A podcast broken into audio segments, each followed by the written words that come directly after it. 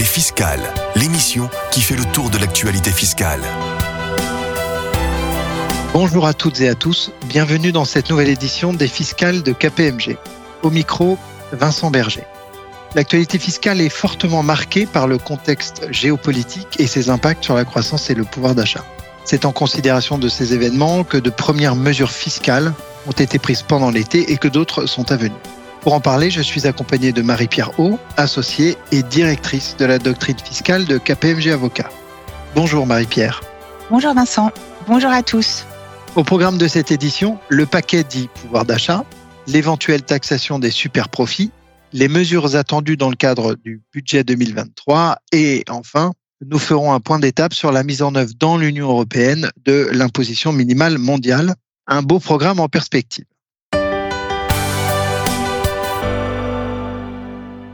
Ouvrons cette édition avec le paquet dit pouvoir d'achat.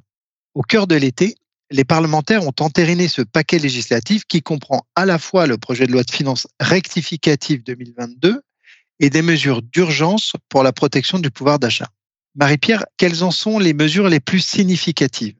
Je citerai deux mesures phares. D'une part, la contribution audiovisuelle est supprimée dès 2022 pour les particuliers comme pour les professionnels. Et d'autre part, la prime dite Macron est pérennisée. À cette occasion, elle change de nom, elle devient la prime de partage des profits.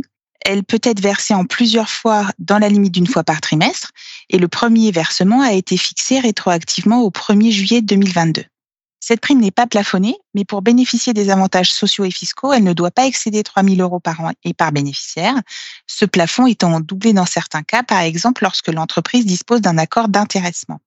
S'agissant de l'exonération des cotisations sociales, employeurs et salariés, celle-ci sera applicable quelle que soit la rémunération du salarié et ce de façon rétroactive au 1er juillet dernier. Attention, l'exonération fiscale impôt sur le revenu CSG-CRDS sera, elle, seulement temporaire, puisqu'applicable jusqu'au 31 décembre 2023 et réservée aux salariés dont la rémunération annuelle est inférieure à trois fois la valeur annuelle du SMIC.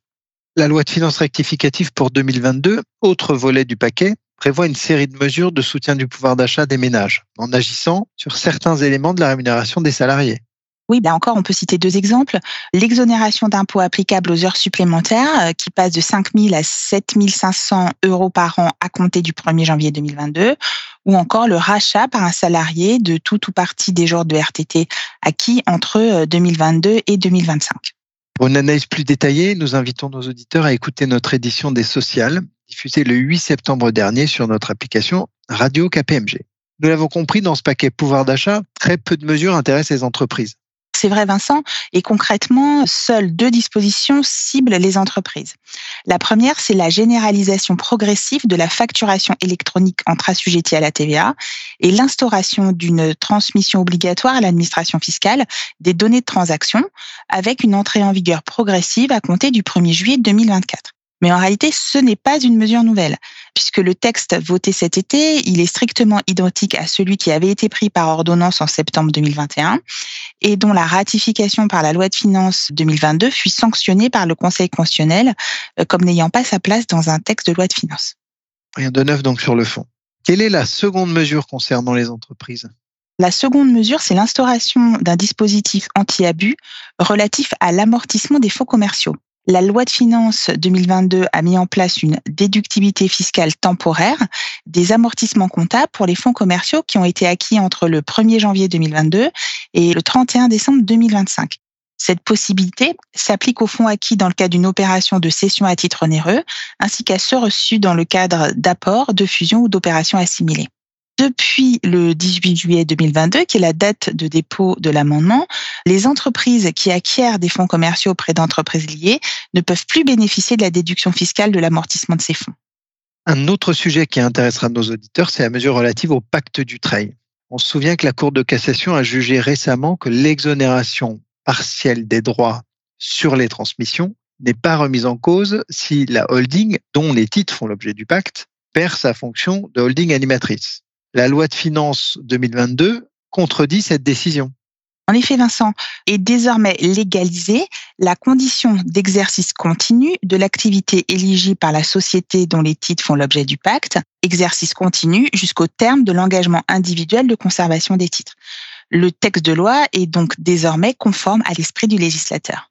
Nous le disions il y a quelques instants, Marie-Pierre, en pratique, peu de mesures du paquet pouvoir d'achat ciblent les entreprises. Pourtant, les entreprises ont été au cœur des débats avec la question de la taxation des super profits, question qui est de nouveau sur le devant de la scène après les annonces de la Commission européenne la semaine dernière.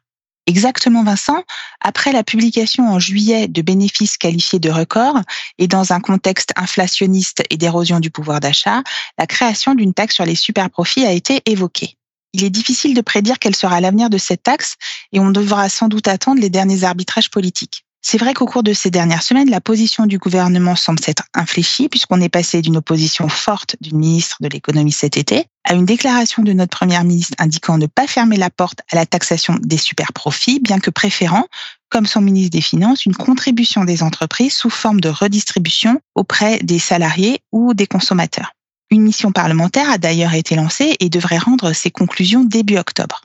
Si on regarde du côté de nos voisins européens, plusieurs d'entre eux ont déjà mis en place une taxe sur les super profits ou annoncé une mise en œuvre prochaine, notamment l'Italie, l'Espagne et le Royaume-Uni.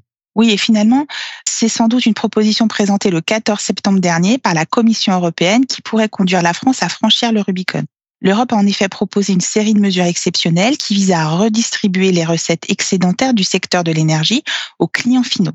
Parmi ces mesures, retenons les deux principales.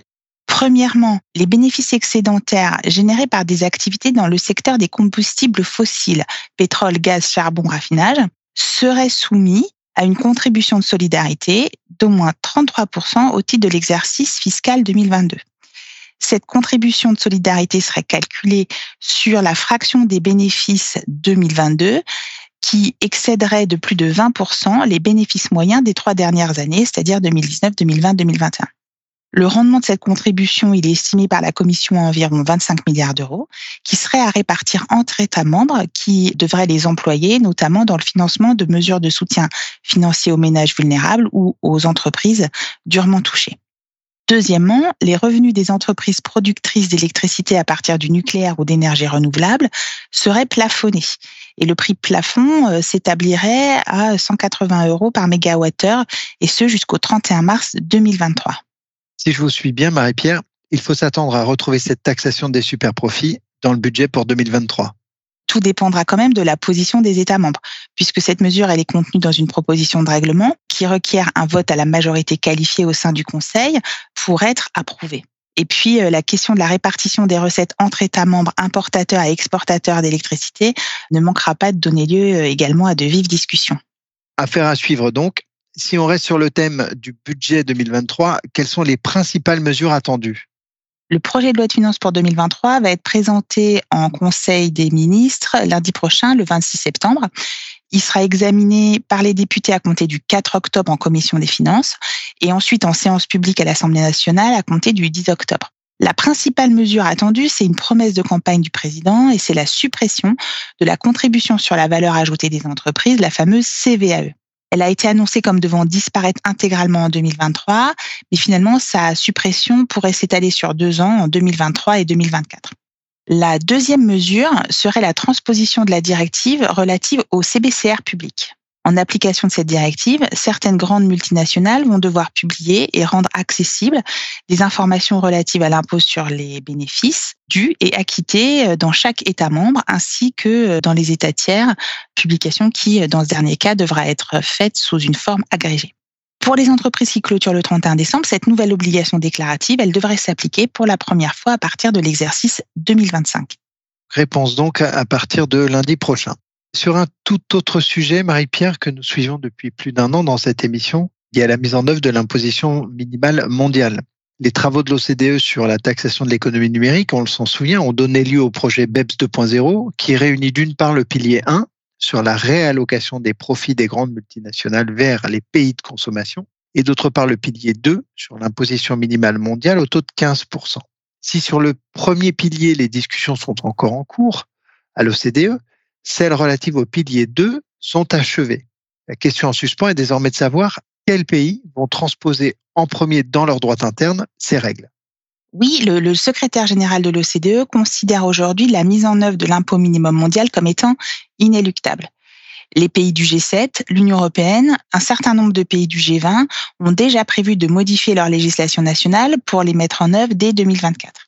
Hors de l'Union européenne, on peut citer le groupe des First Followers, l'Australie, le Canada, la Nouvelle-Zélande, la Suisse et plus près de nous encore le, Royaume-Uni. Dans l'Union européenne, le pilier 2 prendra la forme d'une directive dite Globe qui est en cours de discussion. En Europe, Marie-Pierre, quels progrès ont été faits dans l'adoption de cette directive Globe et quelles sont les chances de l'avoir aboutir à court ou moyen terme?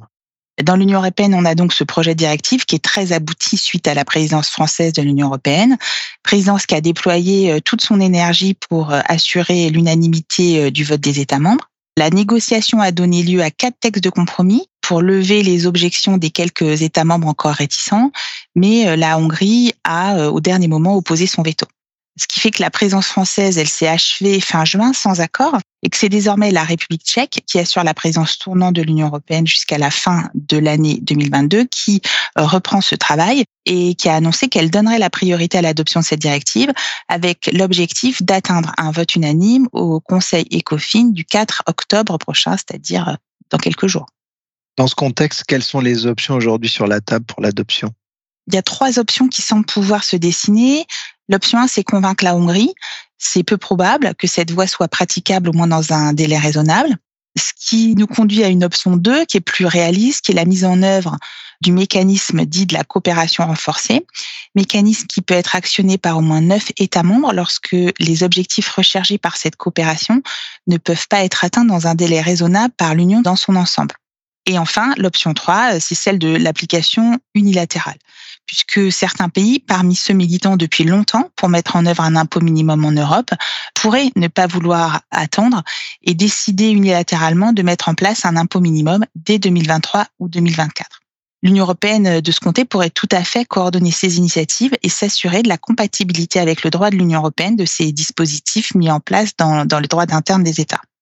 Parmi les pays prêts à s'engager dans cette option 3, et non des moindres, l'Allemagne, dont le chancelier a évoqué début septembre une mise en œuvre unilatérale, sans toutefois préciser de date d'entrée en vigueur. Cette option 3 semble donc désormais être la plus probable. Effectivement, le chancelier euh, l'a envisagé, mais l'Allemagne n'est pas seule. Hein. Dans une déclaration commune le 9 septembre dernier, cinq États membres, dont l'Allemagne, la France, l'Espagne, l'Italie, euh, rejoints par les Pays-Bas, ont annoncé être déterminés à mettre en œuvre l'imposition minimale dès 2023, et ce par tous les moyens légaux possibles. Bruno Le Maire, notre ministre des Finances, a précisé que cela pourrait passer par une solution européenne, la coopération renforcée, l'option 2 dont nous parlions à l'instant, mais également l'option 3 dont nous parlions également, qui serait des solutions nationales coordonnées. Cette annonce, elle renforce le scénario d'une application effective pour 2024.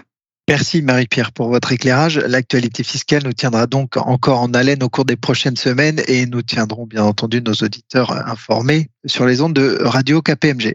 Vous pouvez suivre l'actualité fiscale et nos différentes publications à la page de KPMG Avocat sur le site kpmg.fr, sur le compte LinkedIn de KPMG France et KPMG Avocat ou encore dans l'application mobile Radio KPMG à télécharger dans l'Apple Store ou Google Play. Cette émission est maintenant terminée. Merci et à bientôt sur nos ondes.